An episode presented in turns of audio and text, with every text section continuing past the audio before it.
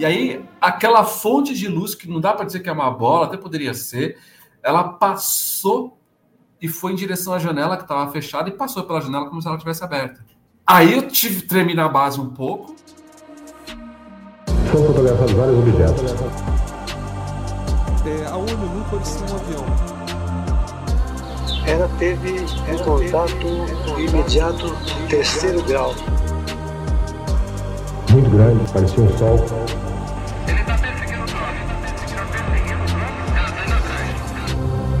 A aeronáutica não divulga os resultados de suas investigações sobre objetos aéreos não identificados. Ela pegou e bateu assim no meu ombro, embaú, embaú, e seguiu o caminho. Contato, contato, contato.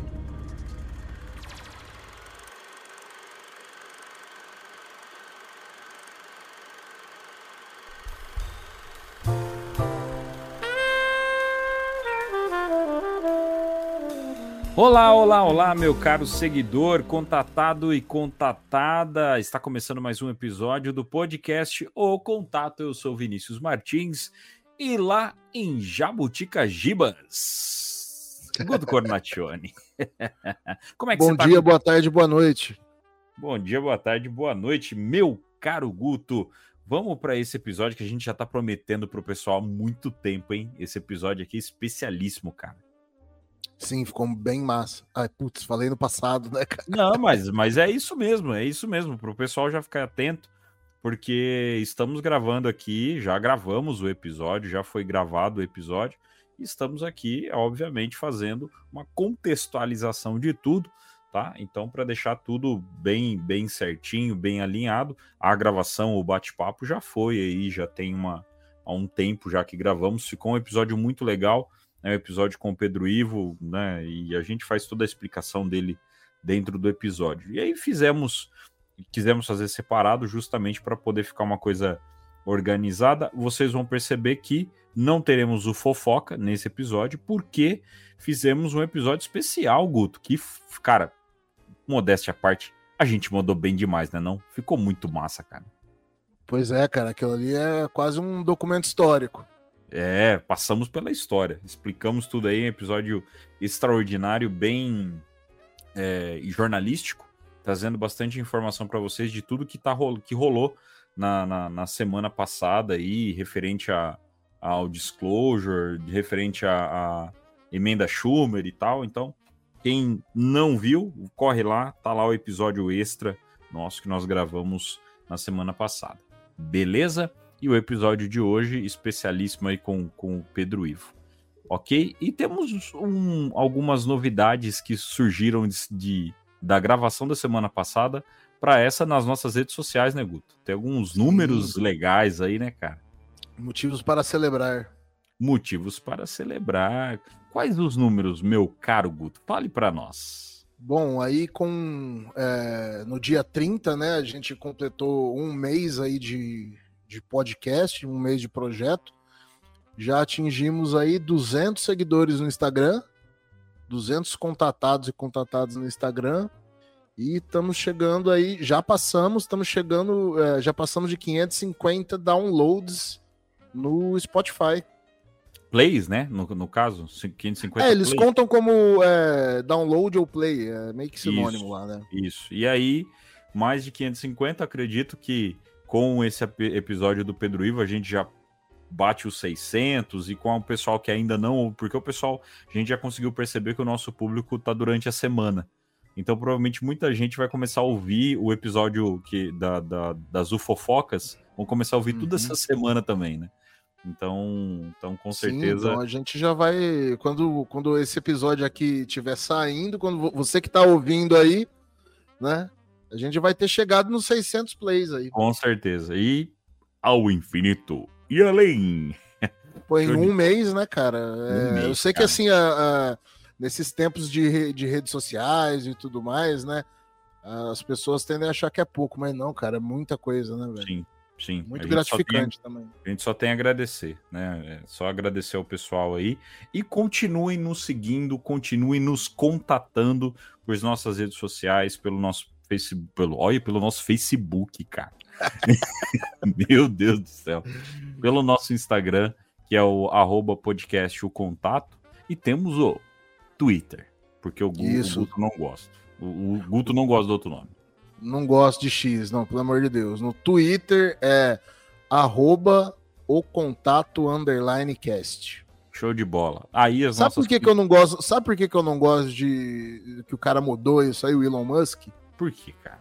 Por- Porque, por mano, hate o, o, o- cara era dono de um verbo, velho. Tuitar. Tem algum. Cara, se você pega. Se, se a tua marca vira um verbo, Quantas pessoas no mundo isso- tem isso pra falar, né, cara? olha o poder que você tem. Aí o cara vai falar: não, agora eu quero X. Ah, pelo amor de Deus. É. E na verdade, se parar pra pensar, é X, né? Pelo, pelo nome do, do negócio é, É. X. É. Ah, é.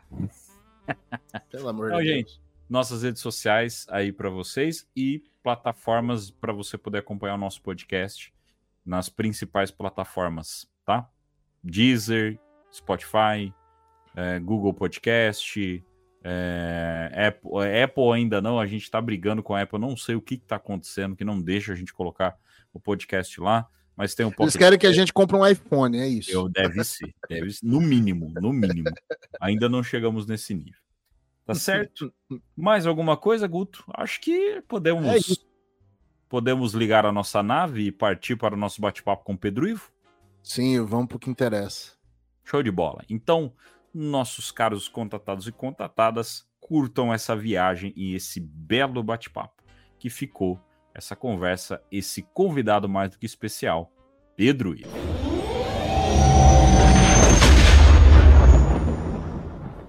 Muito bem, meus amigos do podcast O Contato. Agora vamos trazer o nosso convidado de hoje. Antes de trazer ele efetivamente, é um convidado especial. O Guto está tendo um encontro com o seu super-herói hoje. To- Tomara que a gente não entre naquela questão, né, Guto, de não conheça o seu super-herói. Ou não, né? Ou tomara que aconteça alguma coisa aqui hoje legal para a gente poder é, contextualizar, entrar em toda uma questão de história aqui com o pessoal. Tá? O nosso convidado, né, para quem acompanha, quem está acompanhando as nossas redes sociais, já viu uma chamadinha, né?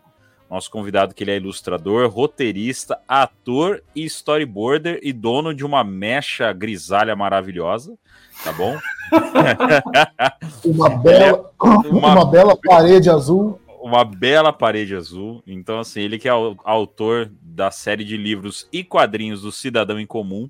Então, com certeza tem gente ouvindo aí que conhece essa obra, onde que ele apresenta aí um universo de heróis e vilões 100% BR, gente. Todo mundo brasileiro. Cidadão em Comum que é publicado em livros e quadrinhos por duas das maiores editoras de HQ aqui do Brasil, tá?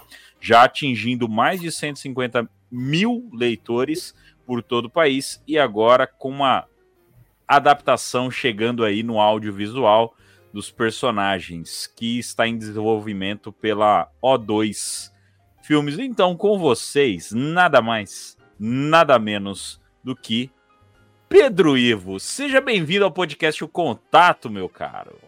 Pô, muito obrigado pelo convite. Gostei da apresentação. Tô me sentindo assim. O pica das galáxias.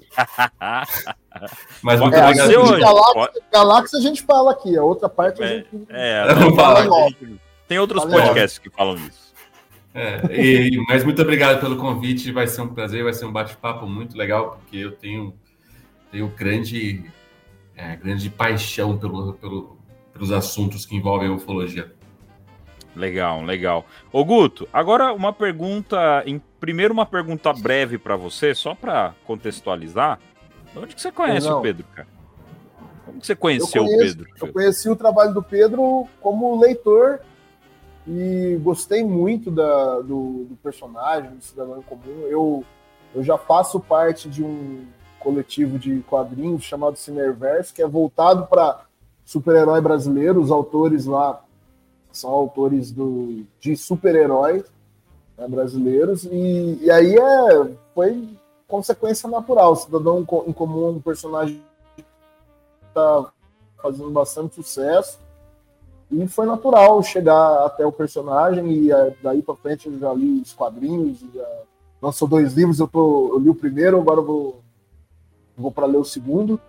E, pô, muito contente de estar com o Pedro aqui, cara. Legal, legal. Fã, fã. Então, meu caro Pedro, você tem um fã incondicional aqui nessa live É um de fã hoje. aqui. É. Eu tenho tatuado Pedro Ivo no braço. Que horror! Minha esposa perguntou quem é Pedro Ivo. Ah, depois te explico. Ainda bem que tá no braço, né? Ainda bem que tá no braço essa É, tatuagem. Jesus, mano. Ah, meu digamos, Deus do céu. digamos que sim. Mas então, Oh, mas vamos lá, mano. Vamos lá. Vamos lá. Pedro, então, nosso podcast é um podcast de ufologia. Falamos aí de coisas paranormais como um todo. Ainda não chegamos no ponto de falar sobre fantasmas, nenhum episódio nosso chegou nesse ponto ainda, mas uma hora vai acontecer para a galera que tá, tá até ansiosa aí.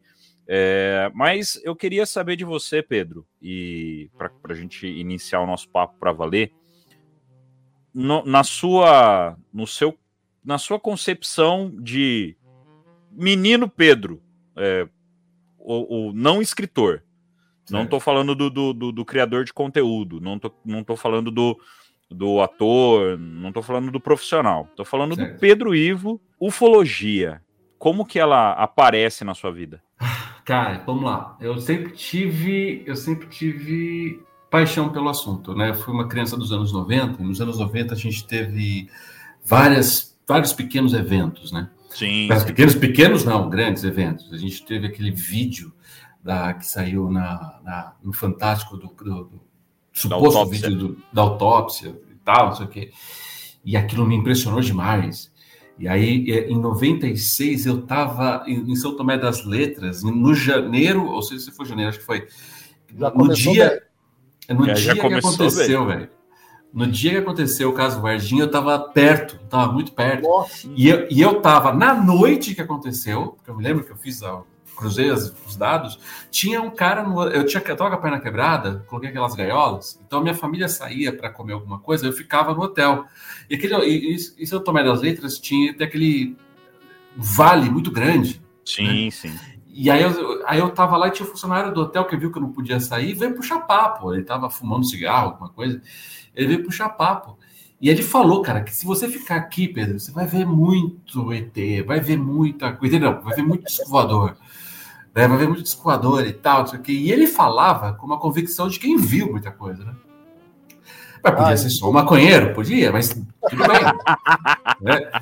Pra mim, eu era criança, eu tinha 13, 14 anos. É uma Falar isso possibilidade. falar É. isso pra uma criança ali eles vão ficar louca, né? É, aí, aí eu, eu e ele falando e tal, e aí, eu- e, e aí eu começou, aí eu, quando a gente estava voltando de, de Minas para São Paulo, é que começaram a vir essas notícias e tal, não sei o quê. E eu falei, caramba, eu tava do lado, e ao mesmo tempo que eu tinha um medo muito grande, eu tinha uma tinha um fascínio muito grande pelo assunto.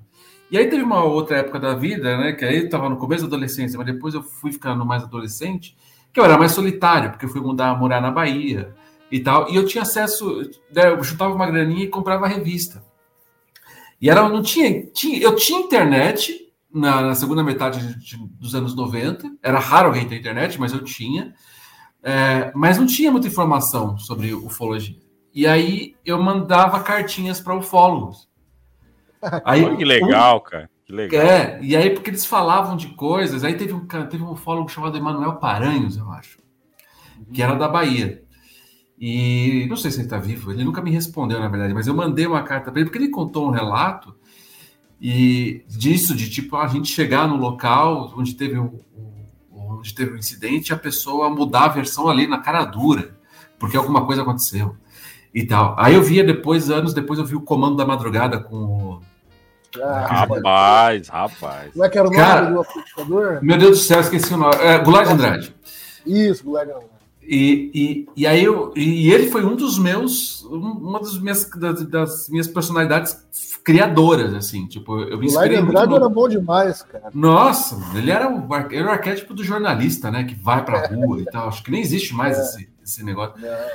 E, então, assim, aí, então, mais uma época minha que. Aí meu pai morreu, eu tava comecei, iniciando a fase adulta, numa deprê meio louca. Eu tava voltando. ó, Isso, é- isso eu nunca contei. Ó, já começamos bem. não, já, temos, boa, já, boa. temos, já temos dois furos aqui. Esse É, e que Pedro está diretamente envolvido no caso Varginha. é, Não. é. Militares amanhã vão estar batendo numa porta. Detalhe, detalhe que o caso do Varginha foi reacendido nas últimas semanas por causa de alguém que falou coisa que não devia numa live, hein? É, Mas continua, Pedro, continua. Desculpa, E, desculpa. e aí, e aí você, daí você vai pro, né? Você vai pro casuístico, né? Porque aí, eh, aí eu tava meio deprê, eu fiquei. ah, tava no começo dos anos 2000, e aí eu ficava muito tempo lá na internet, escrevendo, que eu tinha blog já e tal. E aí eu falei, poxa, eu vou dormir. É, fui, umas duas, três horas da manhã. Aí, cara, é o seguinte, só para resumir, a minha casa, para eu chegar no meu quarto, eu tinha que ir pro quintal, a parte externa da casa, subir uma escada que tinha um sobradinho atrás da casa, entendeu? Era uma tipo é como se fosse uma vinícola, mas é um mais maior, bem maior. Aí eu tive que subir. Quando você sobe, você tem acesso ao, a uns prédios, né? E aí eu conseguia ver o poste da rua de trás. Quando eu estava subindo a escada, eu vi o poste da rua de trás e vi uma luz entre os postes que eu falei, pô, eu subo aqui há faz uns dois, três anos, aquela luz né, não, não, não devia estar ali. Uma luz pequena, assim, uma luz pequena. Só que eu fiquei olhando e falei, pô, essa luz está perto, ela está exatamente em cima da rua de trás, sabe? Aí eu tava olhando assim, eu falei, ué, mas sabe, é muito louco que eu vou falar, tá? Mas sabe quando você percebe que a luz te percebeu? Tipo, é isso, a luz, te- eu, eu percebi a luz ali um tempo, eu estranhei, mas eu, eu nunca ia achar que era alguma coisa, sabe? Podia ser um helicóptero, a primeira coisa que eu pensei, que eu não estava ouvindo nada, mas podia ser um helicóptero ali, sei lá, ou então uma estrela, não sei, qualquer coisa que fizesse mais sentido. Aí, só que eu percebi que a luz me percebeu. Quando eu percebi, não deu um segundo, fazendo barulhinho. Caramba, Aí eu botei a mão pra cima assim, e falei, bom, não tá, né? Beleza, vou dormir. Aí eu fui pro meu quarto e fui dormir. Eu dividia na época o quarto com meu irmão. Cheguei, meu irmão tava roncando, pá, de boas. Eu até pensei, tipo, pô, né? Luz que subiu e tal. Só que eu não sei se é um tipo de coragem ou se é o estado emocional que eu tava. Eu não dei muita bola. Uhum. E aí eu dormi. Quando eu dormi, eu acordei com o zunido. E o meu quarto, true story isso, tá? Ah, o meu quarto tava cheio de luz, uma luz que vai do branco para o amarelo, para o laranja e para o vermelho. E aí, aquela fonte de luz, que não dá para dizer que é uma bola, até poderia ser, ela passou e foi em direção à janela que estava fechada e passou pela janela como se ela tivesse aberta. Aí eu tive tremi na base um pouco, Um mas eu pouco. pensei, bom, é, não, foi um pouco porque quando eu acordei, tava, eu acordei com a luz dentro do quarto, e aí, aquela, tipo, aquele negócio, tipo, olha, eu vi você, você me viu, agora você sabe que eu te vi, agora você sabe que eu te vi. Tipo, era um bagulho meio assim. Tipo, era, era o ser vivo que eu tava falando, que tava, que tava ali. E aí ele foi embora. Quando ele foi embora, eu pensei, bom, alguma coisa de fato aconteceu. Só que eu não tenho como contar isso pra ninguém. O que eu acho que é 80% dos casos. Aquele negócio foi embora. Aí depois, depois eu soube que teve a- o tal do raio bola, mas não é raio bola, bicho. Raio bola, ele, tipo, não era aquilo. Ele passou, não é, não era aquilo. Aquilo iluminou, tipo, era uma luz mas- passiva, a luz, assim. É, tipo, era uma outra, outra história. Um plasma, né? É, mas tipo, sem muita temperatura, bom, enfim. E aí, aquilo foi. Não sei, né? Aí eu dormi, eu falei, bom, tive alguma experiência, mas ao mesmo tempo que eu tinha, eu sentia um distanciamento da coisa. Sabe? Tipo, beleza, rolou, tá tudo certo. E ele fui tocar a minha vida. Né? E, e, ah, aí teve esse caso, e depois de ufologia mesmo, não tive nenhum outro caso, não. Mas com coisa de fantasma mesmo. Mas aí, É. aí já dando andamento no papo, cara, pô, ganhamos um, um baita de um relato aqui de. Nossa, três, zo- né, esse, esse, eu acho que é o primeiro relato, né, do que a É, gente tem aqui no podcast. Não, mas eu, mas eu acho que o impacto psicológico de eventos como esse é muito grande na vida Então, Sim. cara, é, isso aí é uma coisa muito louca, porque assim, é, enquanto a gente está vendo aquilo e vivendo aquilo, aquela situação, é, ao mesmo tempo, ao mesmo tempo em que parece que teu cérebro divide em dois. Porque ao mesmo tempo que você tá vendo aquilo, você sabe que isso não é real, aliás, isso não é normal, isso não devia estar acontecendo, tá alguma coisa errada, tem uma outra parte do teu cérebro que ao mesmo tempo tá tentando achar uma explicação para aquilo. É, mas eu acho que foi. Eu senti depois, cara, uma espécie de conforto. Porque, assim, o conforto no sentido de tipo, ok, eu não sou maluco em acreditar nisso aqui, tá ligado? É, é, isso, isso existe, isso está acontecendo. Eu não me senti tocado por nada, eu não me senti é, é, é, iluminado de maneira nenhuma. Eu não sei se, eu, se, se aquela coisa estava me esperando ou se foi um encontro casual. Se foi casual, não importa, porque não. Tipo, E depois, eu- depois, depois disso aí, Pedro, você sentiu alguma alguma consequência, alguma mudança em Depois- você depois disso? Não, não, imediatamente não. O que aconteceu com o passar Seja, do tempo, se- desculpa, só para eu claro, é, melhorar a pergunta, é, seja alguma consequência, seja ah, na sua vida prática mesmo, no, no- no corpo, ou na sua mente, ou, ou, tam- ou também na sua forma de encarar a realidade, as coisas. Então, é, eu tipo, eu, eu, eu, eu sempre fui um, um garoto muito, é, muito criativo, né? E eu não tive uma educação que estimulava a criatividade. Então, tipo, existia o negócio, tipo, olha, isso, existe o que é ficção e existe o que é verdade. Né? Então, existe o que é mentira, existe o que é, existe o que é falso, o que é verdadeiro. E que essas coisas não andam juntas. Isso é um, isso é um paradigma tosco, né? Pra caramba. E aí eu achava que as coisas que eu imaginava eram coisas que não existiram, não, não, não, não, podiam existir na minha, na minha realidade física. Né? E que aquilo era um defeito. A minha capacidade imaginativa, minha capacidade de inventiva era um defeito. Depois que eu tive aquela experiência, eu falei, cara, deve ter algum ponto de conexão entre aquilo que eu penso e aquilo que eu imagino com algum tipo de realidade de fato.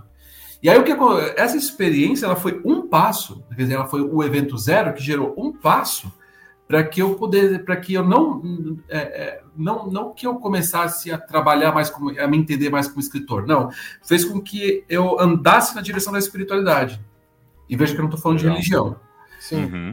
É, é, eu comecei a andar para andar, a, a- a- andar a- é, é, de encontro com a, com a, com a espiritualidade, de entender o que é meditação, de entender o Eu que, só que- é, tipo, abriu uma busca para você ali. isso, né, que é, é, é, eu fui educado numa, num regime meio de sobrevivência, assim, sabe? Então, tipo, você vai fazer o que der resultado para você na sua vida prática, dane-se o resto. Isso é irresponsável pra caramba, né? Mas não é culpa de ninguém, porque a vida era assim, né? E, e aí eu comecei a entender espiritualidade quando eu me fiz a pergunta: peraí, eu não sou maluco, cara. Tipo, né? É, eu, eu sei o que eu vi, eu sei o que eu experimentei, e isso é real. Não é, pode ser real para os outros, mas é para mim. Isso deve significar alguma coisa. E aí, é, é, e assim, eu tô falando assim, para muito além da ufologia, né? E eu comecei, é, eu comecei a me encontrar é, é, é, na religiosidade, né? E aí outras experiências aconteceram, assim, né? E que acontecem até hoje por causa da meditação. E, e aí sim começou a impactar o meu processo criativo. Então Show de é, bola. Show de bola. E Cara, Que, Falando que, sobre- que, que história, cara. Pior que, pior que assim, ô Pedro, não sei se você já chegou a, a- a estudar o fenômeno, né, como um todo. Muito do que você falou aí casa muito com vários relatos de outros casos. É, é isso que você falou dessa luz sólida é o, é o padrão, é o padrão da- dos avistamentos. É, diz- é, existe até um termo que o pessoal da ufologia costuma falar que são os relatos de dormitório que, que são vários casos de pessoas que tiveram avistamentos ou contato com alguma coisa em dormitórios, né? E aí você tem, é, tem explicações psicológicas, né? Explicações que o pessoal vem com, com toda a questão psicológica, mas é, o, o, o peso da experiência, e é como você disse, você tem aquela consciência de pegar e falar, cara, eu, eu não tô louco, eu não tô maluco, eu não tô vendo, eu, o que eu tô vendo, eu sei o que eu tô vendo. Se Uhum. fosse uma paralisia do sono, por exemplo, você saberia falar, não, cara, não depois você saberia. É. Você iria saber. né? É, Agora então, não, é- é, é uma experiência realmente única, é uma coisa realmente especial. É. Não é, porque é, esse, esse, esse foi meu ponto de corte. Eu já tive paralisia do sono uma vez na vida, no momento que eu estava muito estressado. É, depois eu tive, é, tive uma febre que gerou alucinação e tive sonhos muito, rea- muito né, é, intensos e realistas, assim. Mas depois eu acordo e sei discernir o que acontece comigo e o que não acontece comigo, ou o que acontece comigo no campo, no campo psicológico, né, ou no Uhum. campo da, da- do, do sono e tal. Eu consigo discernir. Aquilo ali aconteceu comigo de fato. Sim. Então, tipo, eu sei o que eu estou falando, não sabe? Então é, é- mas só que assim, é isso, é uma realidade que é minha, né? Não posso Uhum. impô-la, impor a minha realidade a ninguém. Nossa, que legal. Valeu compartilhar com a gente aí essa história, cara. Foi. Imagina. Veio de surpresa, numa grata surpresa, hein, Guto? Falar pra você aí. É, com certeza. E, e também é, aqui a gente, até pelo, pelo próprio tema do, do podcast, né? Estamos, abertos, né? É o, é lugar para falar esse tipo de coisa, né, cara? Uhum. Essa é a nossa ideia. O, o- quando a gente começou o projeto, foi justamente esse. A, a gente não tem relato. No, no- no- a maioria do, do, do- pessoal que tem podcast de, de ufologia, de sobrenatural e tal, eles colocam relatos de ouvintes e tudo mais. A gente não quis. Não, va- vamos por um outro caminho. E justamente contando com isso. E olha que a gente nem combinou isso, hein? Pro, pro ouvinte que tá ouvindo aqui. A gente nem combinou isso. De, e é essa a ideia. O convidado vir aqui e ele começar a conversar e ele contar uma experiência dele. Ele acabar colocando uma experiência dele é, em jogo pra gente poder olhar, falar que, pô, não é só com qualquer pessoa que acontece, acontece com, com todo mundo. Todo mundo tá ali exposto a esse tipo de, de situação.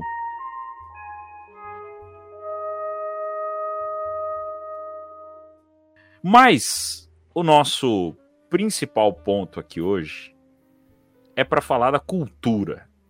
Cultura pop e os ETs. A cultura pop e os ETs. Meu caro Guto, você que é um entendedor aí dos, dos- das HQs e tudo mais. Esses dias alguém fez uma pergunta, alguém colocou na, na- na- na nossa caixinha de pergunta lá, né, sobre HQ. E Sim. você chegou a colocar lá algumas HQs. E. De, de quando que é aquela HQ UFO? É- Ela é brasileira? Eu não, não, Ufo, não muito- Ufotim. Lembra dessa, Pedro? sei se você Não lembra. lembro. Não lembro. Era, era uma HQ dos anos 90, acho que do, do meio da década de 90. Saía na editora Scala, não, editora Trama. E era, e era esquemão assim, o Putin, né?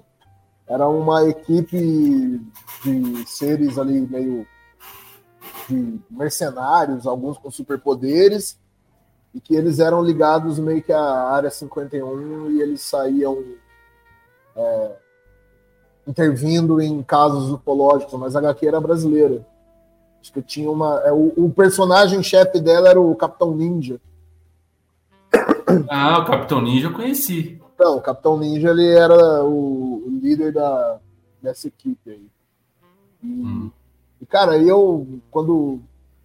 Até assim, quando, quando eu trouxe esse tema pro, pro Vini, né, eu, eu falei para ele, cara, a gente tá falando de. fazendo um podcast sobre o fenômeno ufológico, né, que é um. Que é uma coisa muito antiga, assim, é, vem de muito antes, tal, mas ao- existe uma ufologia moderna aí que é do século XX. E no século XX aí também a gente tem a- a- o fortalecimento, não vou dizer a criação, mas o fortalecimento da indústria cultural. né? E aí na indústria cultural, indús- é, a própria palavra, né, indústria, né, quer dizer o quê? Massificação, cultura e comunicação de massa. A gente tem lá no começo do século XX os quadrinhos e as revistas pulp, né? Literatura pulp, com Flash Gordon, na década de 30 já vem Superman, que é um alien. Né? Então, se teve uma, um- uma mídia que ajudou muito a, não vou dizer popularizar a ufologia, mas povoar a, a cabeça da, da molecada, que depois se tornou adulto e tal, com a possibilidade de vida alienígena, foram os quadrinhos. Sem dúvida. E aí, então assim, você tem você tem é, história de quadrinho sobre alienígena nos anos 30. E a gente tinha lá no, no- na época do cinema mudo, tem aquele filme lá, Viagem à Lua, acho que é do Lumière, não me engano, se é- é do, do É, do Lumière. Do Méliès, perdão. do Méliès, né? E aí eles vão lá naquela viagenzinha pra Lua lá e chega lá, tem os seres na Lua e tal. E aí a pergunta, toda essa volta para perguntar para você assim, como que a cultura pop, a ficção científica e, e as HQs, né, os, as histórias em quadrinhos, impactaram a sua forma de enxergar né, a vida, o universo e a possibilidade de que, olha, as coisas não são só isso aqui que existe, né? A gente, a gente, a, a gente tem, a- tem um século aí de cultura pop trazendo pra gente tudo isso como entretenimento. É. Como Cara, eu, a- eu, eu acho que assim, teve vários momentos, né? Antes de curtir quadrinhos, eu gostava muito de desenho animado, né?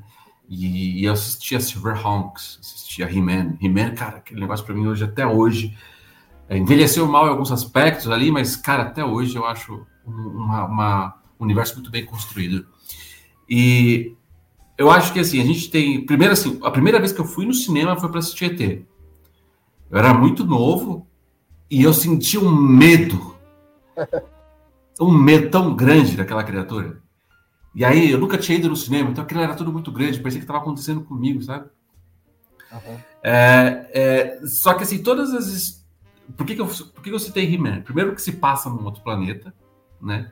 Eu demorei para entender isso. E depois de um pouquinho mais velho, é que eu descobri que a mãe do He-Man é terráquea. É a história de uma, de uma astronauta. A história de- do, do He-Man é isso, né? A mãe dele é uma astronauta que saiu da Terra, se perdeu, caiu em Eternia. O, o rei olhou, se apaixonou, casou com ela, como se fosse normal. E aí tiveram o Adam e teve toda a dinastia lá do He-Man e tal.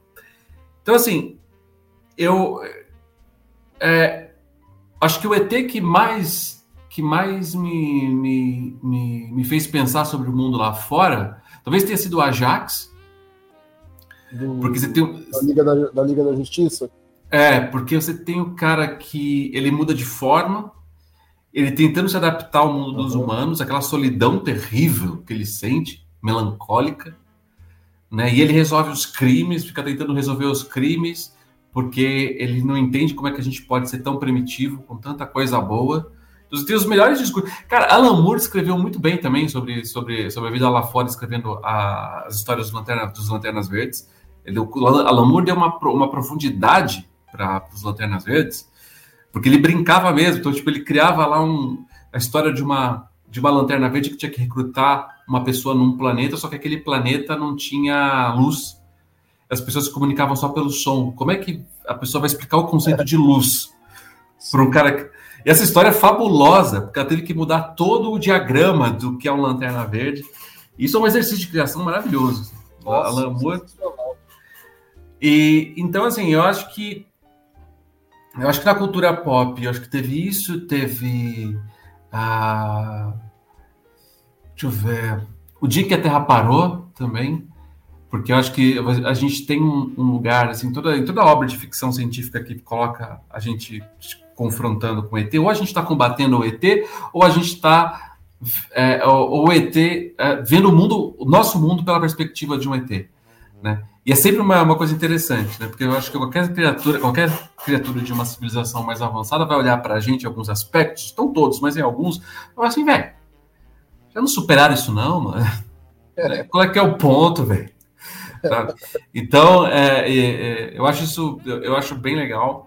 Ahn, aí, bom, Superman é o, talvez o cara que mais tenha influenciado ah, a todos nós, assim, a ideia de um cara. Eu, cara, eu postei hoje um desenho do Superman. Eu vi, eu vi. O Superman do Batman, né? É, postei eu, hoje. Eu li aquele, aquele texto que você postou lá sobre o, o, o impacto da, da vida, do, da existência do Superman num cidadão comum, né?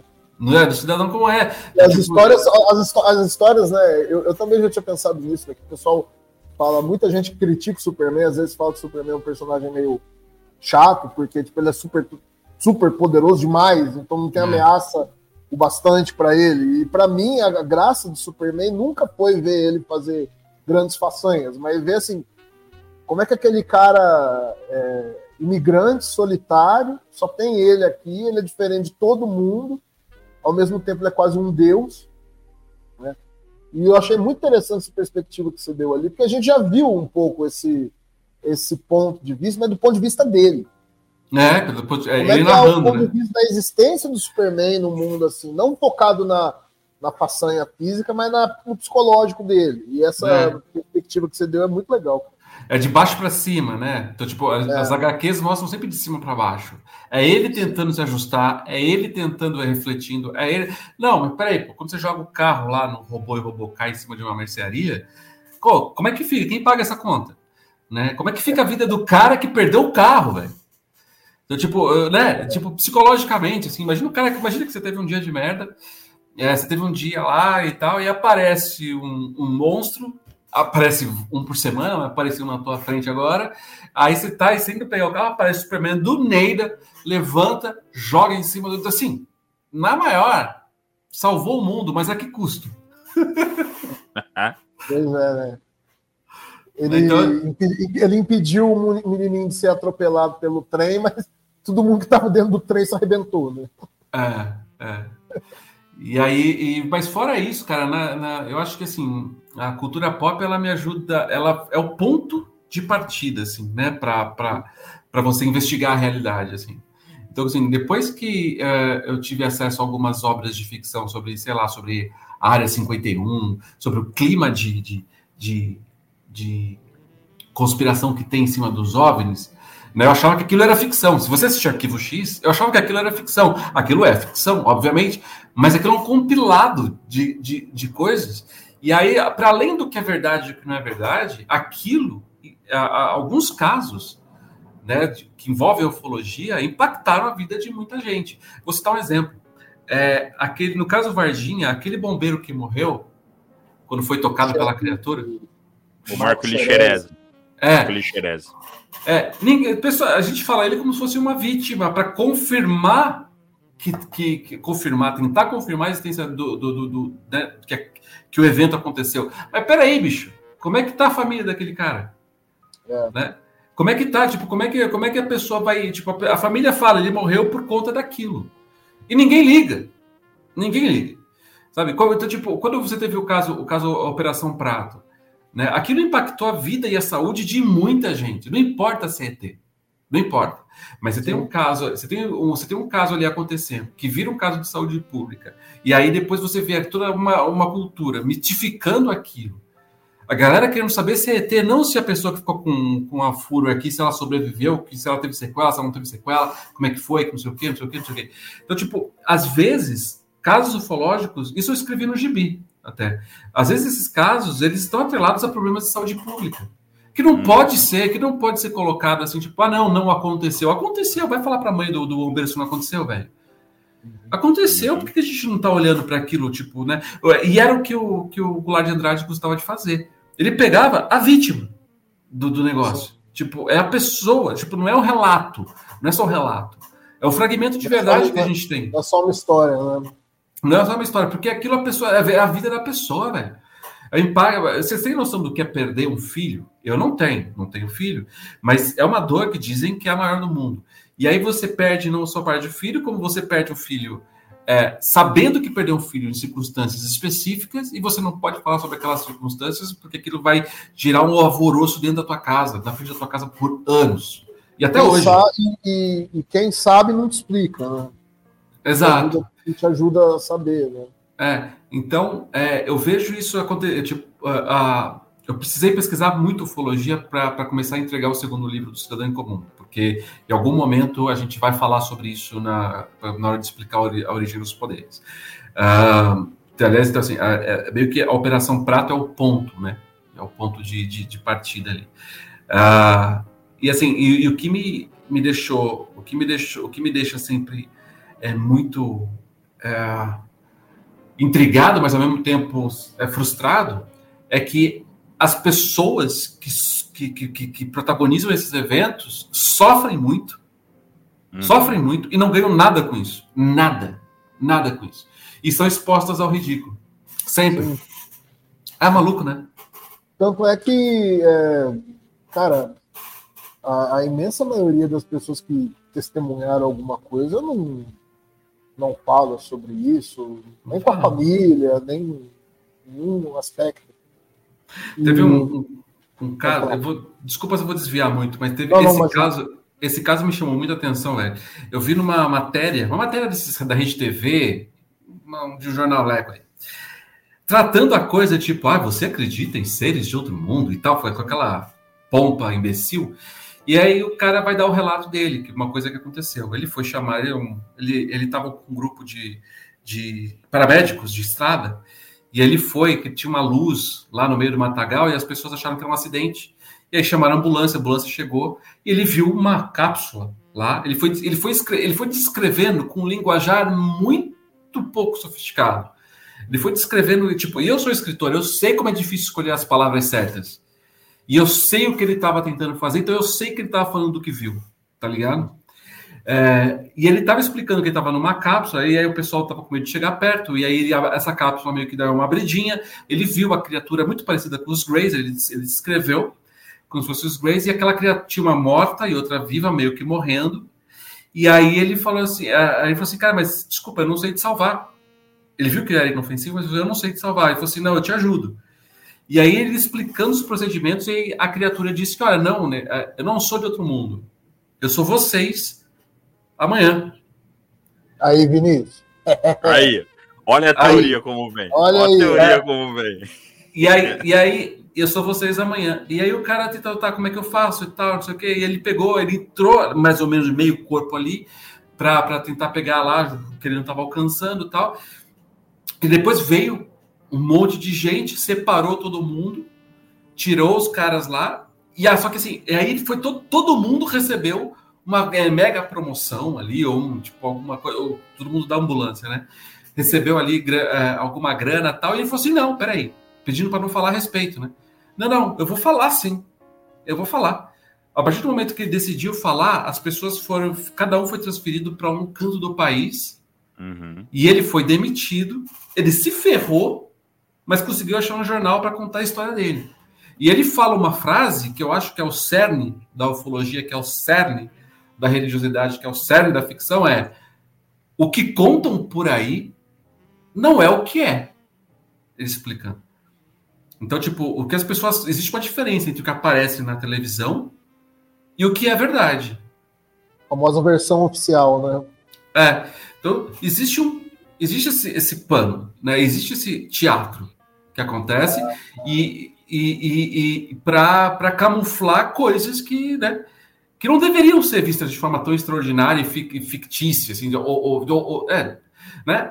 Vidas em outro planeta e a coisa a gente geral, é, eventualmente tocar um- uma civilização tocar a outra não é tão absurdo de você pensar, mas não sei, existem protocolos. ali. Então, tipo, isso é um cara lá do interior, aí interior, daqui no interior de São Paulo, cara, que aconteceu com ele. Então, tipo, isso mudou a vida dele, mudou a carreira, prejudicou ele, Uhum. sabe? Então, é, é muito maluco isso, cara. É muito maluco quando a sua vida vira um arquivo X. Porque É, vira.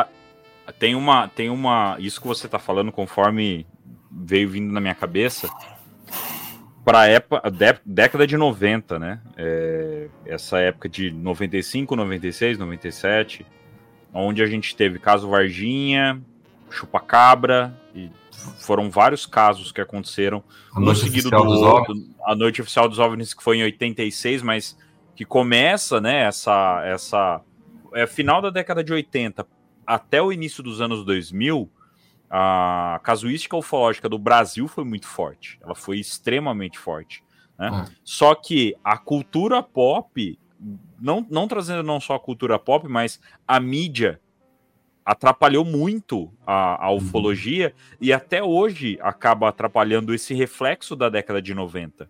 Porque Uhum. você falar de ufologia num- numa roda de amigos ou com a sua família, é, com o pessoal que viveu essa época, tem esse estigma. De- justamente esse estigma que você acabou de citar. Porque pessoas que viram e tiveram é, contato com alguma coisa desse tipo, elas não gostam de falar.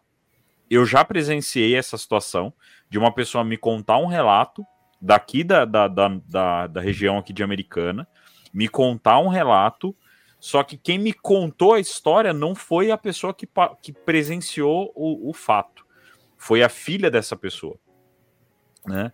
E aí eu perguntei para ela, falei, viu, ele, ele, não, ele não quer contar essa história tal? Não, ele não gosta de falar, ele fica incomodado quando ele, quando ele fala tal.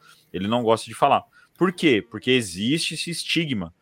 E é bem isso que você falou. As pessoas que, que acabam contando, acabam falando sobre, elas pagam um preço muito alto. Muito alto. Ah. A, gente, a gente tem o exemplo do próprio Marco Elixerese, é, não ironicamente, né, mas é, da, da, da data que estamos gravando, é, está passando, está tendo uma situação muito forte lá em Varginha de novo.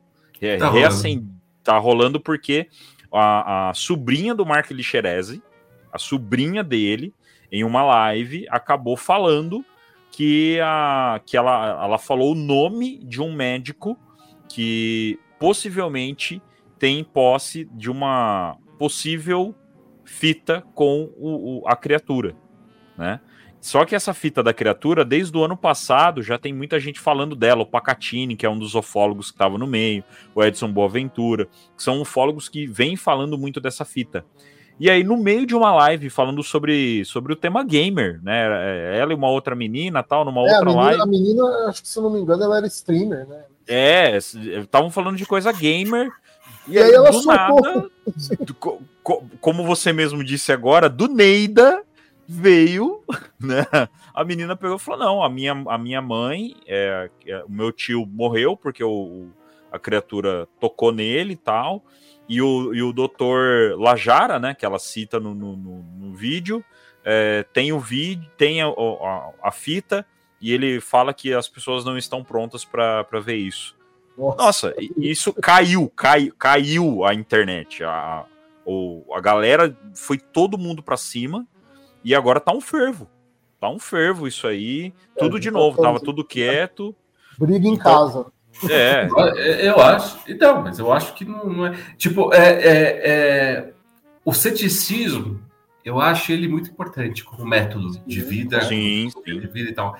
Mas é, a gente tem que tomar cuidado para não ser burro, né? Uhum. Eu tava, eu tava conversando com os amigos, ah, eu não acredito. Tudo bem, você não acreditar, tudo bem, você pode não acreditar. Mas o fenômeno existe. O fenômeno UFO existe. Não, mas não existe, existe. O fenômeno UFO existe. Se você falar, puta, eu não acredito que sejam ETs, os fenômenos, fine by Ok, me, tudo bem. ok. Mas é, o fenômeno existe. Só que o cara, tipo, puta, é, é muito difícil você. você tipo, é, é uma luta perdida. Eu mesmo não converso muito com as pessoas sobre isso. Né? É, isso entra no campo ali, no campo, no campo da espiritualidade, quase. Você conversa com os seus. Você não vai falar sobre isso. Porque não, não, não, não, é. Tipo, é um assunto interessante pra gente aqui, que pô, a gente acha que a realidade é um pouco mais que isso, e a gente tem evidências de que a realidade é mais do que isso. Mas, pô, o cara que tá preocupado ali e tal, a, a- tipo, a, a- a se sentir confortável na sua, dentro do tamanho da sua inteligência, que é, é mais fácil falar que não acredita, né? Então, tipo, ah, não, não existe, não, desculpa, é mais fácil falar que não existe, né? É fácil. Sim, Mas, sim. tipo, eu não posso dizer que não existe. Aconteceu comigo. Eu não Uhum. posso. É burrice da minha parte. Tipo, ah, não, isso foi um devaneio meu. Não, eu sei o que é devaneio. Eu sou um profissional da imaginação. Eu sei o que é devaneio. né? Então é, é, é, é- é muito maluco. Aí eu espero mesmo que, que, a, que, que, que a verdade venha à tona e que, putz, que as pessoas se, se, se escandalizem com isso. Eu espero mesmo. Porque, cara, pessoas morrem, velho. As pessoas se sentem mal, a, a reputação das pessoas é prejudicada o tempo todo quando isso acontece. Uhum. E a pessoa, a pessoa tá falando uma coisa que viu. E eu acho também que a gente está numa fase agora que tá todo mundo com uma câmera apontada para o céu e que a gente cada, tem cada vez mais é, avistamentos, só que a gente tem cada vez mais fal- falsificações também, né? Ixi, ainda mais agora com inteligência artificial, né? É, mas você tem casos, cara, que são, que são inequívocos, assim, né? De avistamento de OVNIs e tudo mais, porque você tem as instituições falando sobre isso, tem os ministros falando sobre isso. Então a coisa está meio que se insti- institucionalizando. Ao mesmo tempo que isso é uma. Isso é uma, é uma- é- se torna uma burocracia, é também uma forma da gente começar a naturalizar essa discussão. Uhum. Até, até uma questão, é, voltando né, para o cerne da questão da cultura pop. Não sei se você tá sabendo, ô Pedro, dos que os diretores de Hollywood, eles meio que fizeram uma aliança lá entre eles para forçar o governo americano a fazer o desacobertamento. É, não, é, Então, não é a- só diretor, são profissionais de cinema, É. né? Tem diretor. Desfazeram. É, É, criaram, começar- criaram, uma, criaram uma associação, algum grupo de profissionais de cinema de Hollywood. Então, assim, tem diretor, tem ator, tem produtor, tem contra-regra, pessoas lá. Criaram é, é uma associação para fazer lobby, né? É Um, um lobby de profissionais dentro da indústria cinematográfica para ser mais uma peça para forçar um movimento de, de abertura de informação. Cara, você sabe, tem um, um dos grandes ídolos da minha vida, um dos grandes guias que eu tenho, é o Chico Xavier. Uhum. Para mim, ele é um dos caras que, enfim, um, um dos, é um dos maiores brasileiros de todos os tempos. E ah, ele era um fã de Star Trek. Ele era fãzão de Star Trek, cara. Ele era, gostava de Star Trek, ele assistiu Star Wars, ele, ele era fãzão da cultura pop em geral. Né? E, e aí perguntaram, porra, Star Trek, o que isso tem a ver com Chico Xavier? E ele fala, olha que, que interessante isso. Ele fala que muitos autores, diretores de cinema, muitos artistas, têm contato com a espiritualidade e que têm contato com, com, com os seres e que eles usam os artistas num processo de normalização. A gente precisa entender que existe. A gente vai entender que existe como? Com histórias. Então, é, é, é, e ele fala que os artistas são importantes nesse lugar. Eles aproximam, eles aproximam mais esse mundo maior, porque em, em muitos pontos a espiritualidade e a ufologia se tocam, porque a gente está falando de seres que são muito superiores, né? E, e, e, e aí ele fala assim: olha, coisas como Star Trek aconteceram e acontecem. Essa coisa da hierarquia, da exploração espacial, ela é um fato, ela existe. Ela não é como mostra porque a nossa capacidade de compreensão ainda está limitada ao alfabeto, né? E aí é o que a gente conhece da nossa experiência. Mas é isso é elevado à enésima potência. Só que você traz as questões que eles vivem lá fora, a gente, é, é, um, alguns autores captam, captam assim, eles, eles segundo Chico Xavier, eles encarnam para isso, para trazer isso é uma forma de, de alfabetização, né, cara? Você, você quando com criança, por exemplo, assim, você começa contando uma historinha ali de João e Maria para passar uma moral da história, e aí conforme vai ficando mais, mais velho, vai tendo mais capacidade de entender, você vai, já vai falando do fato mais próximo da realidade e tal, né?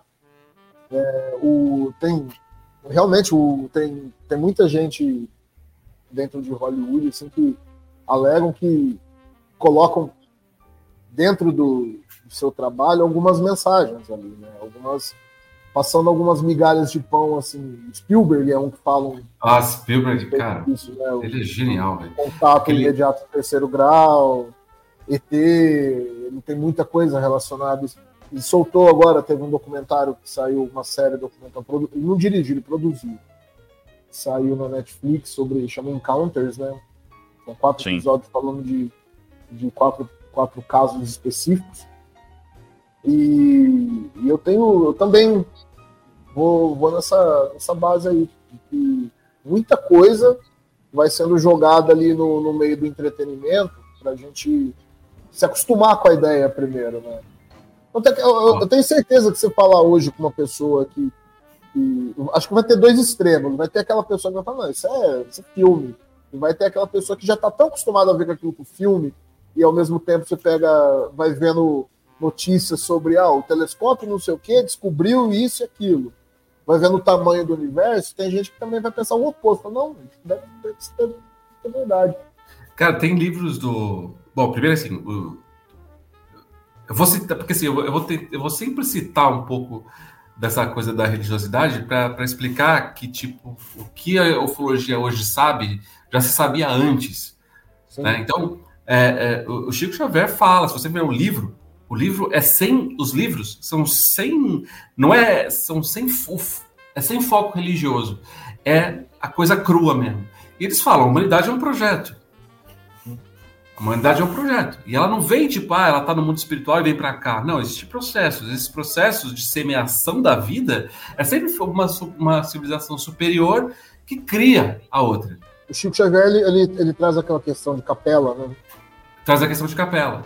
Mas para além disso, então, tipo, ele precisa que uma civilização superior, né, com com capacidade é, física mesmo, assim, né, com capacidade tecnológica de vir semear a vida no outro.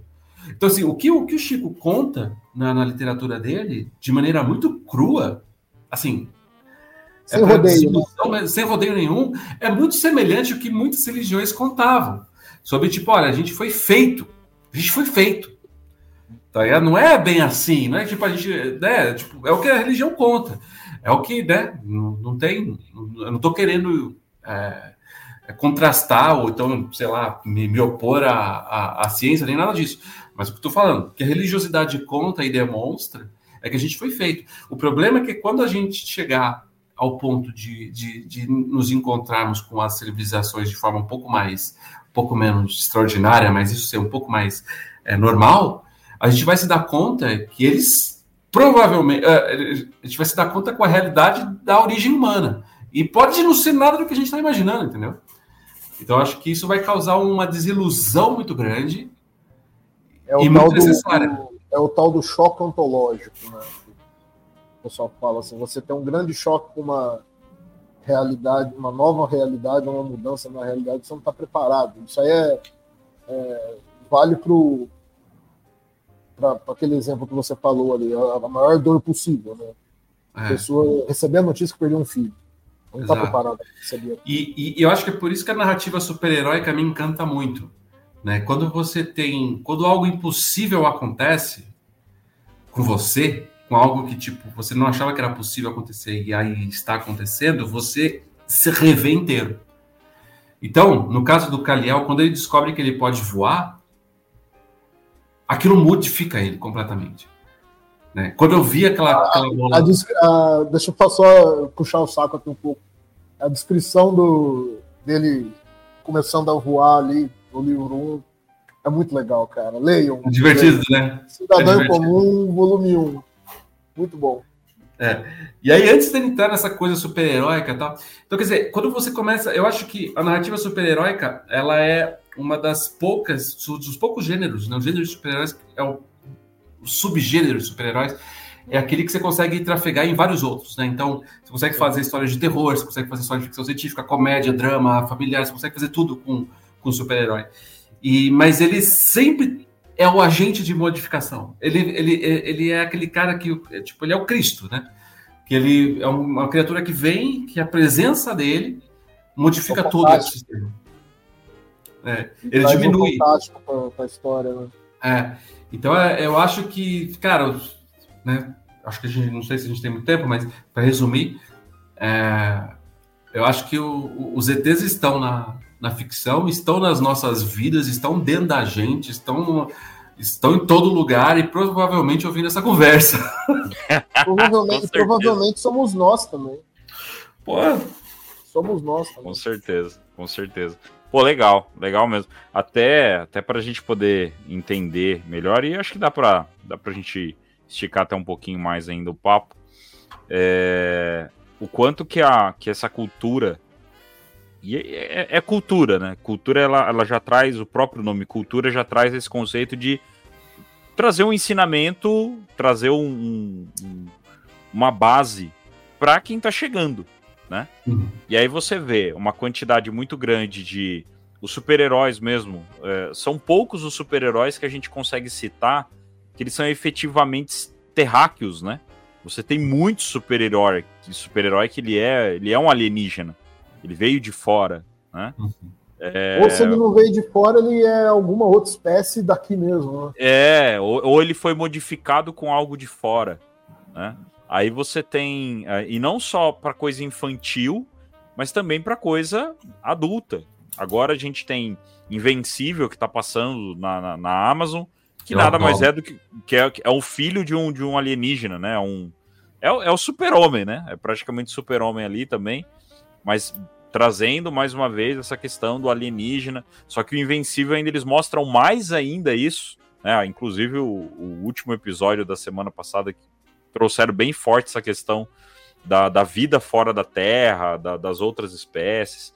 Então, essa cultura geek, nerd, né, e até para a galera que está ouvindo, esse ainda não é o papo que, que o pessoal já até pediu, já que é, que é para a gente falar de filme, dar dica de filme, dica de série, é, mas é para mostrar o quanto que essa cultura nerd, essa cultura geek, ela é relacionada ao, ao tema ufológico e o quanto que essa doutrinação, vamos falar assim, né, da, da cultura geek, nerd, ela começa a colocar o pessoal nesse ponto do pensar, de, de movimentar. Né? O pessoal começa a consumir esse tipo de material e começa a se questionar. É difícil você encontrar alguém que gosta do, do tema ufologia e que não é um, um, algum um fã de alguma alguma coisa da, da cultura geek nerd. É muito difícil. Do contrário, você encontra, né? A pessoa que ela que é que é geek e tal, mas não curte muito o papo da ufologia. Mas a ufologia ela é rodeada por esse pessoal. Porque, pô, ah. arqui, arquivo X. muito próximo, né? É, é, o próprio arquivo X é, falam que, que lá no começo da, das, das primeiras, é, primeiras temporadas do arquivo X rolou perseguição ao pessoal do, do, dos diretores, rolou perseguição. Porque falou, pô, vocês estão falando coisa muito, muito próxima do que é sabe? Então tem alguma coisa. Agora, recentemente, teve o filme do Tom DeLonge, que, que é outro filme também que trouxe é, a cultura pop. Monstros agora envolve né? é os monstros da Califórnia. Não sei se você chegou a assistir, o Pedro. Não. É os Tom da Califórnia. é o guitarrista do Blink 182 lá, né? É, guitarrista. eu tô ligado. Eu tô ligado que ele é que ele tá nesse rolê aí. É, ele, ele, tá ele é um dos grandes responsáveis, né, do, do de tudo que está acontecendo agora, é, do desacobertamento e tal. Ele é um dos grandes responsáveis pelo, pelo, que, é, pelo que tá rolando.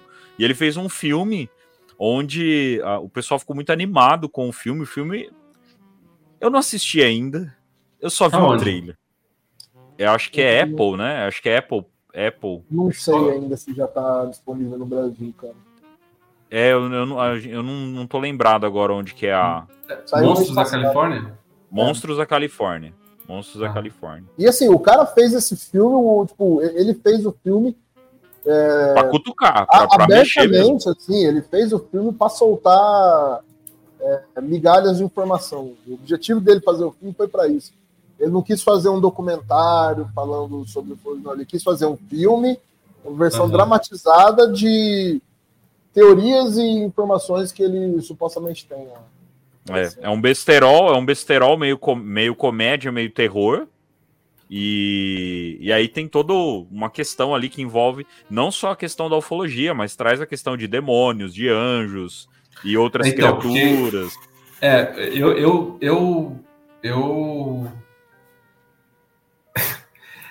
é que é, é, muito maluco, né? A cabeça do criador que vai pesquisando, assim, chega uma hora que você precisa tomar decisões, né? E eu, eu fui para um lugar um pouco mais. Eu tive que tomar a decisão de não ir mais a fundo nessas uhum. coisas. Porque é, é, isso mesmo, né? Existe um, um universo maior, né? Que se você parar. Chega um ponto, chega num lugar que tudo se converge que os demônios talvez não sejam demônios, mas sejam criaturas, que não sei uhum. o quê, e que não sei o quê, e que tudo está atrelado na nossa cultura, faz parte da nossa vida, interfere na nossa vida. E, e, e, só que se você se aproxima demais, é complicado ali, entendeu?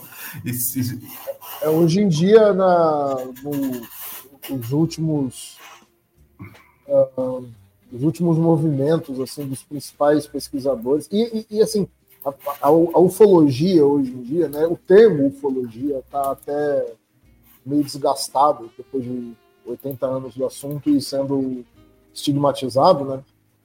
Mas é, hoje em dia os principais, as pessoas mais na vanguarda da ufologia já não são apenas é, aquele pesquisador amador, entre aspas, digamos assim, mas aquele pesquisador independente que está na casa dele, outro, não, a, a, as grandes informações, as questões que estão surgindo estão sendo trazidas por age- é, ex-agentes do governo, ex-pessoas que trabalham ou trabalharam no Departamento de Defesa, cientistas de Harvard, cientistas de Stanford. Isso. Então a questão está ficando. Os porta-vozes dessas informações estão sendo um, um pouco mais credibilizados pela própria sociedade. Não que os antigos não fossem, mas é que não, não levavam a sério. Né? Não, não, vira, não viam a carteira da, da pessoa lá. né? A É. pessoa o povo gosta de carteirada. Né? Então, e, e- e é muito louco, porque assim, o que essas pessoas estão fazendo está indo muito em- em- de encontro com muito disso que você falou, cara. Que é assim, é, a- as coisas estão convergindo. Então, ao mesmo tempo, tanto é que não está se falando mais de, de, de UFO, de OVNI, está falando de o fenômeno. É. Porque são várias coisas diferentes que podem se É. apresentar de maneiras diferentes, mas que não estão necessariamente separadas. Não. E eu acho que E eu acho que assim, para pessoas que estão, por exemplo, na sua posição como escritor, como criador, é, eu também me atrevo a, escrever um pouco também. é, cara, quando você começa a pesquisar essas coisas, você fica. eu- me vejo nessa situação e assim, se é verdade ou não, não sei. Mas isso aqui dá uma base tão legal para escrever uma história. é. É muito fantástico, cara. É, É. muito legal. E eu acho que nós estamos todos sendo convidados a pensar sobre isso, né? E, e, e a internalizar isso, né? Então, é, a possibilidade de um... Enfim, é, eu acho que tem esse projeto Disclosure que teve em 2008, 2009... Esqueci o nome do cara que protagonizou isso, o cara fortão. Steven Greer. É, ele conta muito, de forma muito emocionada, né? Por que, que isso aconteceu e, e tal. E aí ele fala assim, olha, e aí conversa, vendo os depois, vendo as entrevistas dele mais recentes, que tá bem mais velho, mas continua grandão, assim, aquela cara de nerd, mas enorme o bicho. É, ele fala que isso a gente consegue, é, isso é um convite para nossa evolução moral, assim, sabe? Então, tipo, é, ele chegou, ele consegue, hoje ele alega ter, é, poder conversar ou poder sentir essas, essas criaturas, mas quando ele entendeu que talvez a gente estudar o caso como, ai, puta, que injustiça que, os, que os governos fazem, talvez esse, não seja o caminho. Porque é uma coisa que os governos fazem. Mas o que, que a gente pode fazer uma vez que a gente sabe? Né? A gente, sei lá, o que, que a gente pode fazer? Como é que a gente pode melhorar a nossa vida sabendo que isso é real? Né? E eu acho que ele, ele traz isso, sabe? Eu acho isso, pô, eu acho que é um salto, é um salto gigantesco para a compreensão do fenômeno. Mas peraí, beleza, né? Vamos, vamos ver que, o que, que é verdade, o que, não é. Talvez isso seja importante, mas que, como é que isso impacta, pode, como é que eu transformo isso num impacto positivo para minha vida? Sacou? Porque esse cara sofreu pra caramba, né? Isso tem que deixar de ser trauma para quem acredita, né? E passar a ser uma, uma um caminho da, né, de encontro à verdade, à verdade individual do cidadão. É, um cuidado que o pessoal tem tomado bastante é porque, assim, infelizmente na ufologia, como qualquer outro segmento, né, é, a gente acaba encontrando, como, como você mesmo disse, Pedro, a gente tem que, às vezes, ser um pouco mais cético em alguns pontos, né, porque surgem algumas figurinhas interessantes no meio dessa história, é, que Hum. chegam a criar até personagens fictícios e que entram para a cultura pop. Não citarei o seu nome, mas citarei a sua fala, que tem a ver com conhecimento. Eu acho que você sabe muito bem do que eu estou falando, né? Quando se fala busque conhecimento, né? É, e aí é, é uma situação que É, Busquem conhecimento. é, mas se cria, é um, virou um, um personagem da cultura, criou ó, a- o questionamento das pessoas de uma certa forma. Agora nós estamos passando por um momento muito semelhante, que é com as múmias, é, onde está se tendo um debate muito forte em cima disso, de se As são do reais. Egito, lá, né? É, Não, do é, Egito, não, do México. do Peru, do Peru. Do Peru. As múmias do Peru Ah, foram apresentadas no México. Aqueles É. bagulhinhos lá, Isso, bagulho. É, elas mesmo. É, mas aquilo é real ou não é real? Então, é É, esse que é o grande debate. Esse é o grande Hum. debate. Só que é, antes de ajudar o tema, se cria piada. E aí é. você começa a ter todo um, um processo. Só que, como é. o Guto falou, isso pode. Isso na mão de um de alguém que manja de um roteiro, vira filme, cara. Isso pode virar, um, virar uma história. É. Entendeu? Que cria um questionamento. Mas antes de qualquer coisa, por conta da ufologia já ter criado um estigma muito pesado, antes de tudo, se cria piada. Infelizmente. Pois é. Mas eu acho que, bom, né? Não tem como, não tem como controlar né, as coisas. Eu acho que é, a gente vai chegar num ponto. Não tem como não fazer piada também, né? Se você, você ah, parece, sei lá, teve um caso em Curitiba, não sei se foi Curitiba, não me lembro, é, foi mais para lá para Mato Grosso, que eu não, eu não presenciei, mas é, muitos anos atrás, acho que eu nem era nascido, é, um tava jogando um jogo, tava rolando um jogo de futebol e parou uma nave bem no meio do estádio, assim. Foi no jogo do Vasco na década de 80, foi em... Foi no Paraná, cara, isso aí. Foi no Paraná. Foi no Paraná. E, e parou e ficou lá, depois saiu, não me lembro tal. Mas assim, as pessoas olhando se recusa. Isso que me dá uma agonia da porra. A, a pessoa olha e fala, tá vendo a nave? Ah, deve ser outra coisa. A porra da nave tá em cima da tua cabeça. Não dá, não. Ah, e faz, aí vira piada e vai, não sei o quê. O que fizeram com as meninas lá no. Quando o de Andrade entrevistou a, a mãe de uma das meninas do caso Varginha, o cara chegou, mano, bu- bu- que ela contou que vieram oferecer grana, ou vieram não Sim. sei o quê. E ela falou: não, não vou, vou falar, não, você vai ser exposta tão ridículo. Não, eu vou falar o que aconteceu. E aí dá aquela explicação imbecil do, do, do, do Mudinho. É. Depois, ah, não, é um anão. Casal de anão. É. E aí, ao mesmo tempo, teve um, teve um monte de bicho morreu no zoológico lá, de, de, com, com as- aqueles furos e tal. Então, calma, né, velho? Né? É. Calma. Pô, ninguém é trouxa aqui, né, mano? Não, é. O ridículo ele acaba, ele acaba fazendo parte. Até esses dias eu tava conver- a gente tava conversando sobre isso, eu e o Guto, essa semana. De que de vez em quando até a gente que quer trazer o assunto de uma forma mais séria, né, a gente que quer trazer o assunto de uma forma mais entendível, é, e para poder informar todo mundo, mas de vez em quando até a gente vai fazer piada, cara, porque tem hora É que não dá. lógico. Tem hora É, que não dá. E eu, e eu acho que a gente também tem que levar em consideração o fato de que algumas pessoas não se importam. Sim. Se, se apare- se aparecer uma, uma, uma nave na Avenida Paulista no horário de rush, muita gente vai se impressionar, mas no outro dia vai esquecer, vai tocar a vida dela adiante, vai seguir o storyline da vida dela adiante, é, como se aquilo não fosse importante. E de fato, para aquela pessoa não é, porque, sei lá, o pai tá morrendo de câncer, a pessoa tá hum, se sentindo mal porque tem sobrepeso, não sei, qualquer razão. Mais importante do que ela ter visto um, um OVNI ali, né? Uma nave espacial. E se vier um ET falar com ela, fala assim, ó, na moral, vai falar com outro, porque eu não tô afim. Então, é, a gente, sabe, eu acho que a gente tem que levar. Porque assim, eu, eu penso sobre isso. Eu penso que qualquer grande novidade que aconteça hoje, ela vai ser normal amanhã. Se aparecer um cara voando hoje, que nem um cidadão em comum, as pessoas vão se acostumar com isso. Uhum. Entende? As notícias têm data de validade muito curta, né, cara? É, as pessoas vão, vão se acostumar com isso. Tem uma. Cara, uma- pode ver, pode ver só essa questão da, por exemplo, da é, um ano e meio atrás, aí a gente tava, meu Deus, guerra na Ucrânia vai acabar o mundo.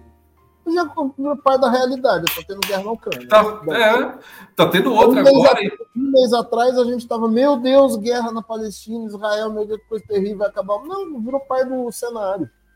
Virou parte do cenário. Então a gente absorve muito bem, a gente lida muito bem. Eu acho que todo mundo tem uma parte dentro de si que sabe que isso aqui não é real, tá ligado?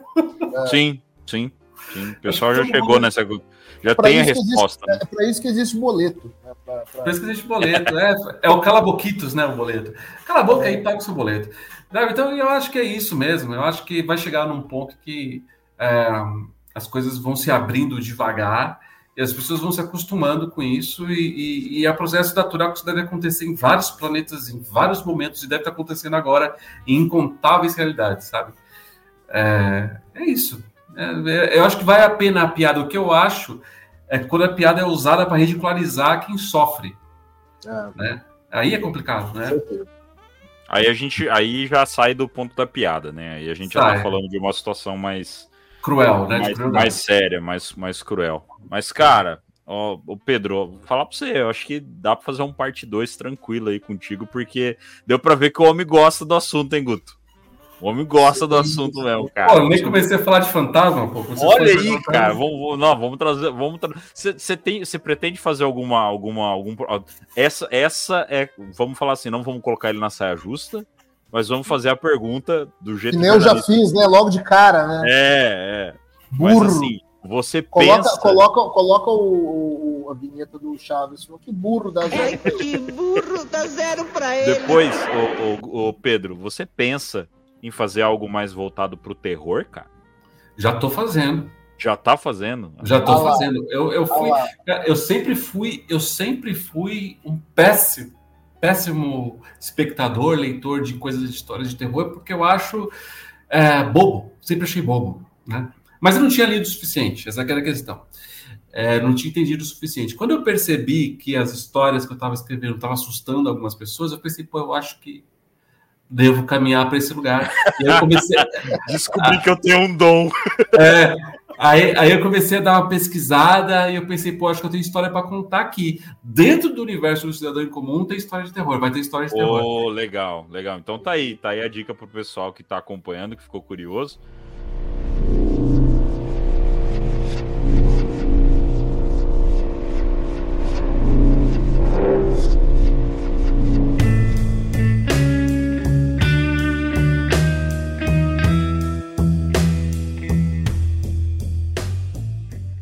E agora, meu caro Pedro Ivo, eu acho que o papo foi bom, né? Foi Hum. excelente, assim, sem dúvida, um papo muito legal. Agora eu quero, né? Peço que você fale de você, né? Das suas redes sociais, do seu projeto, do Cidadão em Comum. Tem aí o seu, seu momento de, de merchan, um momento jabá. Vender meu peixe, né? Venda o seu peixe. Bom, gente, é isso. Meu nome é Pedro Ivo. É, eu sou autor da, da, da série de livros e quadrinhos do Cidadão, do Cidadão Comum. Ah, publiquei também o livro Entre Mundos, que é, começa a flertar com terror ali, mas não chega a ser terror de fato, porque acho que é muito mais ação, muito mais drama adolescente. Ah, e minhas redes sociais, eu estou mais ativo no Instagram e estou começando a ficar ativo no, no, no TikTok. O meu, meu Instagram é Pedro Ivo, B de bola, B de Barbosa no caso, underline. Pedro Ivo, B, underline. Uh, tô lá sempre fazendo stories, falando com o pessoal. Eu vou lançar uma série de vídeos. Eu tava, eu tô, tava não. Tô, tô investindo no meu próprio podcast, que eu tava porque dei uma pausa por causa dos trabalhos. Eu tô investindo no meu próprio podcast, mas aí eu vou chamar vocês. Aí a gente Porra! eu, eu vou ser o host da próxima vez. Com certeza. E, e, e, e é isso, me sigam lá e vamos que bora, porque todos os, todas as histórias que eu publico flertam com, essas, com esses mistérios que são a base da nossa cultura moderna, é, que, é, que são. né, a gente está trabalhando num livro que basicamente costura todos esses eventos ufológicos, é, mais ficcional, de forma ficcional. E- Pedro, última pergunta que eu quero te É fazer, isso. cara. Por favor. Até o, o Vini vai entender porque eu vou fazer essa pergunta. É, o senhor já ouviu a palavra de Jacques Vallée? Ah, O senhor já Não ouviu faz isso a comigo, palavra, não, cara. O senhor já ouviu a palavra de Jacques Vallée? Vai me quebrar as pernas, cara. Você Tá, então- conhece Jacques Vallée, Pedro? Se o senhor não conhece Jacques Vallée, eu vou passar o- algumas coisas do Jacques Vallée para você. Em Como off. escritor. Em off. off. É, você não, não vai passar aqui, senão, pelo amor de Deus. Para alimentar o seu lado escritor. Mas, é que, mas quem é Jacques Vallée? Não, não, Ah, não, é. pelo amor não- A gente, a gente tem quatro episódios separados para falar sobre Jacques Vallée. Isso Meu aqui, é, Deus do é- céu. isso aqui é informação para você. Quem está ouvindo agora, me desculpa, amigo. Você vai Só escutar de, de forma rápida, eu não vou deixar o Guto falar sobre ele, porque senão a É, gente se não a acaba hoje. Jacques Ah, tá. Não, não Jacques começar a falar de Jacques rápida. aqui, a gente vai até o episódio 15. É, Jacques Vallée é um ufólogo, mas ele é, é economista, investidor, enfim, milionário. Só que ele é um ufólogo que tem uma teoria bem contraditória e ao mesmo tempo que faz muito sentido. Então, assim, é um cara que. A tem teoria gente- muito doida dele. A teoria é muito louca. Então, assim, tem gente que ama a teoria dele e tem gente que odeia a teoria dele. Só Ok. pra você ter uma ideia. Só pra Só que a você ter grande, uma a, grande, ideia. a, grande, a grande questão do Jacques Vallée é que, assim, todo mundo que tá vindo aí com força na vanguarda da ufologia trazendo informação, todo mundo cita ele e a teoria dele. É. Os caras que estão lá de dentro, dos ensaios. É, o peso, o peso dele, só para você ter uma ideia. No contatos imediatos de terceiro grau, ele é representado. Ele é representado no filme. E no no projeto Blue Book, eu acho que ele aparece também, né? Se eu não me engano, porque tem o projeto Alan Blue Heineken. Book, do projeto Blue Book, ele era o assistente do Alan Heineken. É, ele é o assistente do Alan Heineken. Então, assim, é um cara pesadíssimo. Só que se a gente começar a falar de Jax Valer aqui, virar outro episódio. Tô- A eu tô- gente, já- a, a gente já- já quebrou um episódio por causa de Jax Valer, já, cara. Cara, mas tô vendo aqui, Passport, Passport Magonia. Isso, É garoto. isso, isso. Isso, Isso aí. Eu vou, eu vou ler, eu vou ler e a gente conversa. Pronto, agora acabamos com a vida do cidadão, velho. É, pronto. Pronto. Tá feita a missão, Guto. Tá, dada, tá feita a missão. Você concluiu Leitores de Pedro Ilvo me agradeçam lá na frente. Missão. Meu Deus do céu. Não, Ó, aqui eu- você quer, eu- você, quer, você quer entender um pouquinho mais quem é Jacques Valer? Aí não, não, eu vou fazer- pesquisar. Eu vou É, a pesquisar. gente vai fazer o nosso merchan. Escuta o nosso segundo episódio. Tá bom. Ali você vai ouvir não só sobre Jacques Valer, mas você vai ouvir sobre como está a ufologia mais ou menos e sobre outros nomes da ufologia que também trazem ali teorias e enfim? Então aí fica mais fácil para você. Ali tem uma hora e meia quase de- da gente Mas, cara, falando. quando a gente, a, a gente pegou caras. nesse episódio ali e falou, ó, vamos trazer cinco nomes aí da ufologia, né? Beleza. A Nossa gente senhora. deixou o Valer por último, a gente teve que cortar muita parte do que falou do Valer, porque senão não dava. Metade do que a gente falou do Valer não foi pro ar porque não, não dava.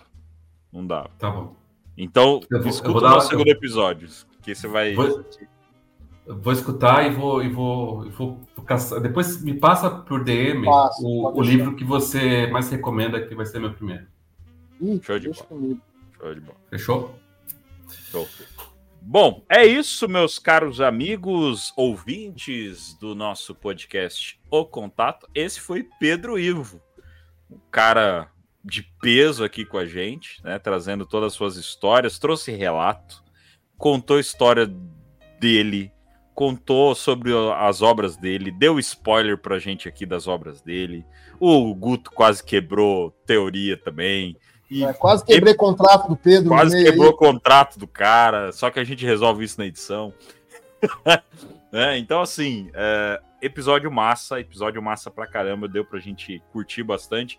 Na vibe do podcast O Contato, que é descontração e falar sobre ufologia. Essa é, É a nossa isso. ideia.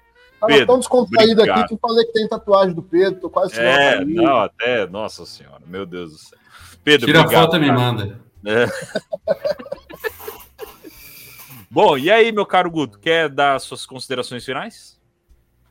Cara, pô, foi muito bom, um episódio muito massa. Espero que todo mundo tenha curtido aí. Espero que o Pedro volte para o episódio 4, 5, 6, 7, 8. Ah, sigam a gente, né?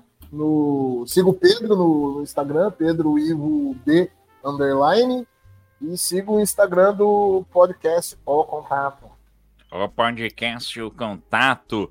O pessoal pode seguir a gente lá nas redes sociais, agregadores de podcast, e já deixando o recado, tá, gente? É, todos os, o- os nossos podcasts, os nossos episódios já estão nos principais agregadores de podcast. Então, antes a gente já falava nos principais e não tinha tudo efetivamente, mas agora tem, tá? Tá lá no Google Podcast, tá Tá no Napster. tá no, no Pocket Cast, tá no, no, no, no Deezer, tá na, no Amazon, tá no Spotify. Ainda não está na Apple, só não tá na Apple ainda porque não quiseram deixar a gente fazer. Não quiseram mesmo. Não fui lá fazer o cadastro. Sim. É, os caras não gostou muito da gente, não.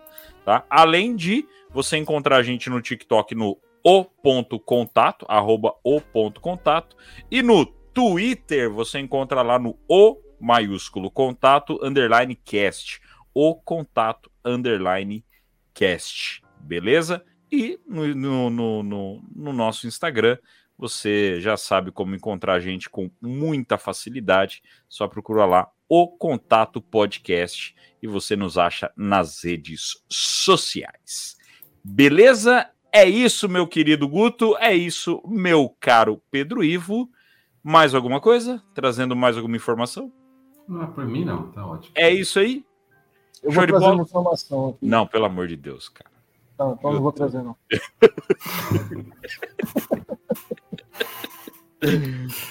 Muito obrigado a você que nos acompanhou até aqui e nos encontramos no próximo episódio do podcast O Contato. Valeu! Hello! Luz.